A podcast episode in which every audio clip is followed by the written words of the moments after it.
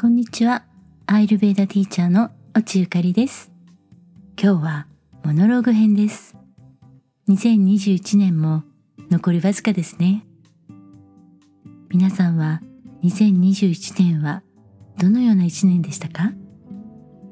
私は大事な相手とのお別れがとっても多い一年でした。9月に18年連れ添ってくれた猫が亡くなり、11月の終わりに夫の母が亡くなりました。義母は95歳でした。苦しまず眠るように静かに老衰で息を引き取りました。生き物は生まれてすぐと老人になると一人では生きていけません。母親や家族に世話を受けて生きています。私も義母の介護を6年しました。最初は緩やかに、ですが、老いはある時から急激に進み、義母は認知症になって、介護度も最終的には一番大変な要介護後になりました。排泄、食事などをすべて介護がなければできない状態です。生まれたての赤ちゃんと同じ状態です。おむつを変えて、着替えをさせて、食事を食べさせる。あ、本当に人間は最初と最後は同じになるんだなってそう思いました。ですが、大人ですから赤ちゃんよりも体も大きく、はっきりとした個人の感情やこうしてほしいという意思もあります。移動するにも簡単に抱っこしてというわけにもいきませんし、様々な要求もしてきます。でも、認知症が進んでしまった脳なので、健康だった時にできていた欲のコントロールができなくなっています。個人差はもちろんありますが、暴言を言ったり、規制を上げたり、暴れるということも時々起こります。本当に体の大きな赤ちゃんになってしまいます。とはいえ、人としての尊厳も守ってあげないとならないので、介護は本当になかなか大変です。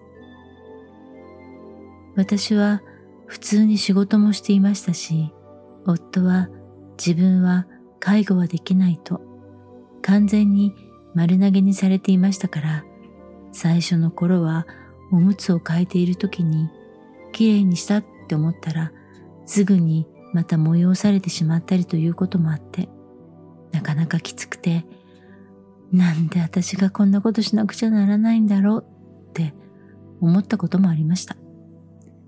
正直何度か義母と喧嘩したこともありました。喧嘩の原因は今考えれば幼稚なことです。義母が私にありがとうと言ってくれないということでした。大正生まれの義母は少しプライドの高い人でした。旧時代の身分制度意識があって自分は上級国民であるというそういう意識を持っていました。一見上品で穏やかな婦人ですが、どこか自分ファースト。よくしてもらうのは当然である。そこにあえて感謝する必要はない。そう思う一面もありました。私が義母のおむつを変えても、食事をさせても、歯を磨いても、それに対して、ありがとうねという言葉は6年間一度もかけてはもらえませんでした。ある時義母から、もういいわ、下がって、そう言われた時に、プツーンと何かが切れて、お母さん、私はあなたの女中じゃないんですよ。お金をもらってこれをしてるわけではないんです。好意でしてるんじゃないですか。それなのになんでありがとうの一言が言えないんですか？そうね。大人げなく文句を言ってしまったんですね。すると義母は、あら、ありがとうって言ったわよ。もうその後は売り言葉に買い言葉。しばらく言った言わないの言い合いがあり、最後は認知症の老人相手に私はなんでこんな不毛なことをしているんだと虚しくなって口をつぐみましたそう相手は私と同じようにものを考えられる体ではなくなっているんですそういうことを分かった上で介護しているのに、私は感情に流されてしまっていました。ありがとうという言葉で私が行っていることへの理解とねぎらいを求めてしまったんです。ありがとうという言葉はとても便利な言葉です。感謝の気持ちでもあるし、優しさを伝える言葉でもあり、何かを取り繕う言葉にもなります。親しければ親密な関係になっていたなら、感謝を伝える言葉はいらなくなるんでしょうかいえ、親しい関係になればなるほど、人間関係には甘えが生まれます。親子、兄弟、夫婦、恋人、親友など、お互いが大事だと思う関係にある人たちは、そうでない人たちよりも様々なことを多めに見てくれます。だからついついその優しさを当たり前に受け取れるものである、そう思い込んでしまいます。だから本来なら一番近くにいてくれる人たちには感謝を伝えることは大事だと思います。ですが、これはその相手と言葉のコミュニケーションがちゃんと行える場合です。言葉を話せない赤ちゃんにありがとうって言ってとは言えません。たとえそういうことを言ったところで相手はそれを実行することができないからです。アルツハイマー型の認知症の義母にも同じことが言えるんです。私は義母にどうしてもらいたいと思っていたんだろうかどのように扱ってもらいたいと思っていたんだろうかそういうことを自問してみました。私は他のエピソードで何度かお話ししていますが、子供の頃、親と一緒に暮らしていませんでした。親からの愛情をあまり受け取れていなかったので、家族という形や家族の絆というものを実感できずに大人になりました。だから昭和のテレビドラマのようなサザエさん的なそういう家族に強い憧れがありました。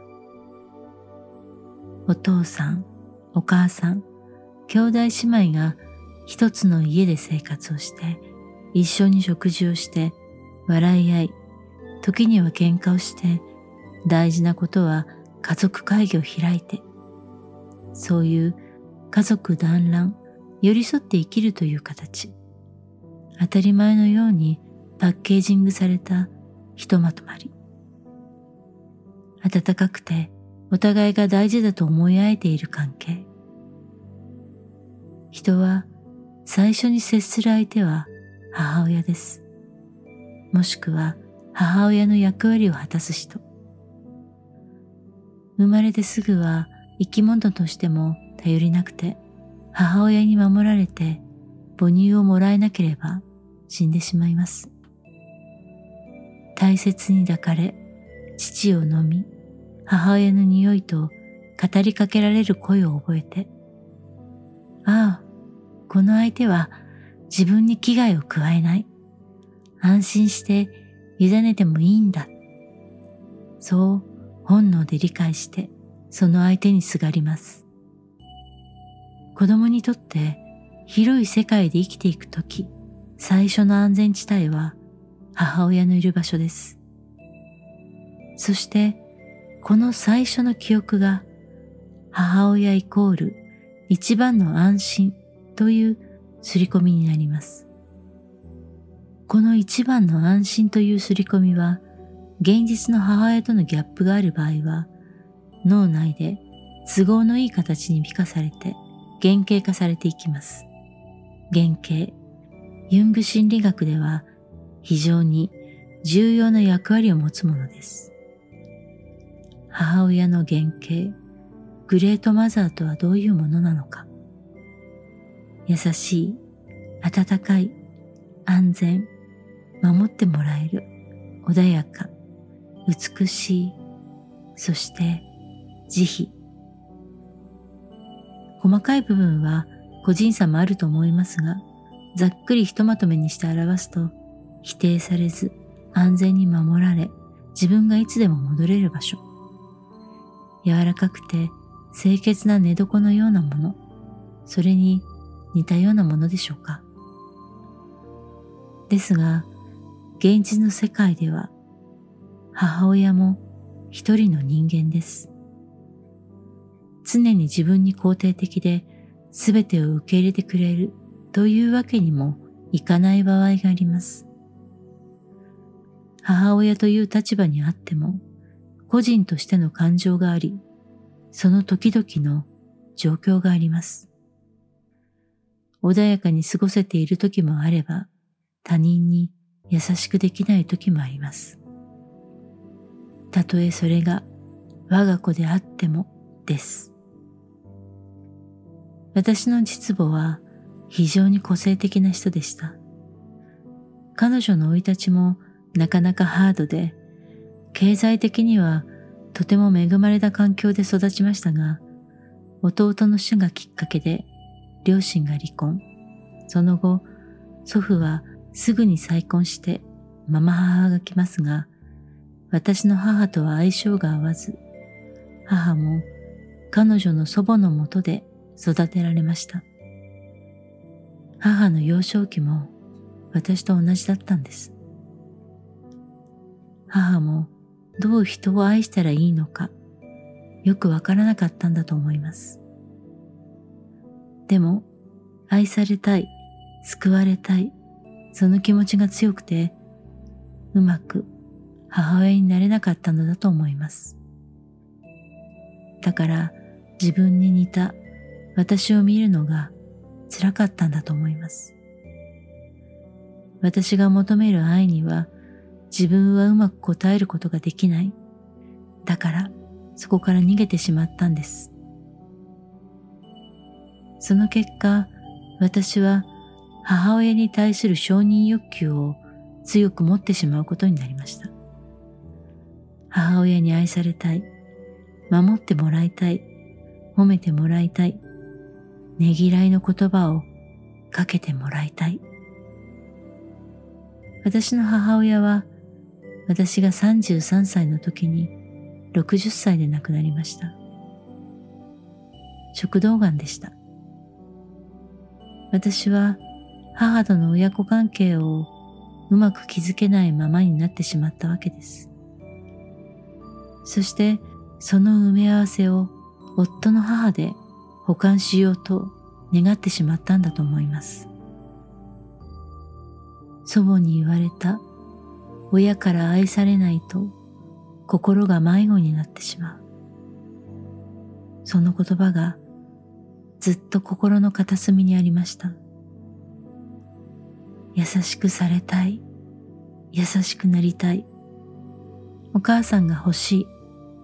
お母さんになりたい。義母は上級国民意識もあり、自分ファーストな面もありましたが、彼女の夫のために人生を捧げた人でもありました。アルツハイマーにならなければ彼女のエゴも強く表面に出ることはなかったのかもしれません。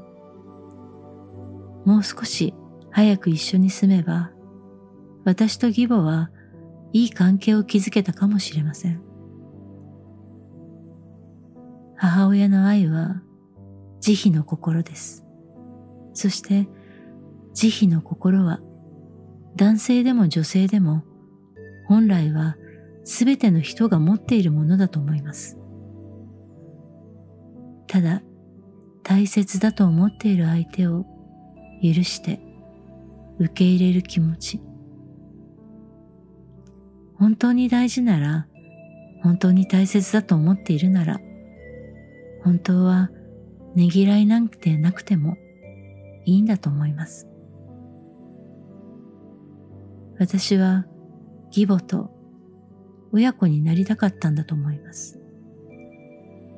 息子の嫁ではなく、彼女の娘にしてもらいたかったんだと思います。子供の頃、弟だけ連れて別の家に帰る母親の後を私も連れて行ってと泣いて追いかけたことがあります。置いていかないで、一緒に連れて行って。走り去るタクシーの後を泣きながら追いかけましたが、母は振り返らずに行ってしまいました。私の心はあの時迷子になってしまったのかもしれません。そして心が迷子になっていると慈悲の心も持てないのだと。現代では子供を持たない選択をする人たちも増えてきました。様々な理由でその選択をされたんだと思います。でも女性は子供を産むという選択をしなくても誰かの母親になることはできると思います。その相手は自分の夫やパートナー、仲間などです。ちゃんと愛して愛を受け取ることができたら慈悲の心は生まれます。私も心が迷子になっていましたが、夫の愛で何とか迷子にならずに済んでいます。時々義母の時のように、ちょっとだけ心が迷子になりかける時がありますが、幸いなことに夫は私と向き合ってくれているので、私が迷子になりかけると根気よく探してくれます。孤独を楽しむことも時には大事ですが、寂しさに慣れてしまうと、心は迷子になってしまいます。そして、心が迷子になると、人は自分ファーストになってしまいます。2021年もあと少しですね。心を迷子にしないように、あなたの大事な人と大事な時間を過ごしてくださいね。ということで、今日のモノローグはこの辺で。また、私のモノローグやアイルベーダのエピソードを聞きに来てもらえたら嬉しいです。それではまた次回の放送でお会いしましょう。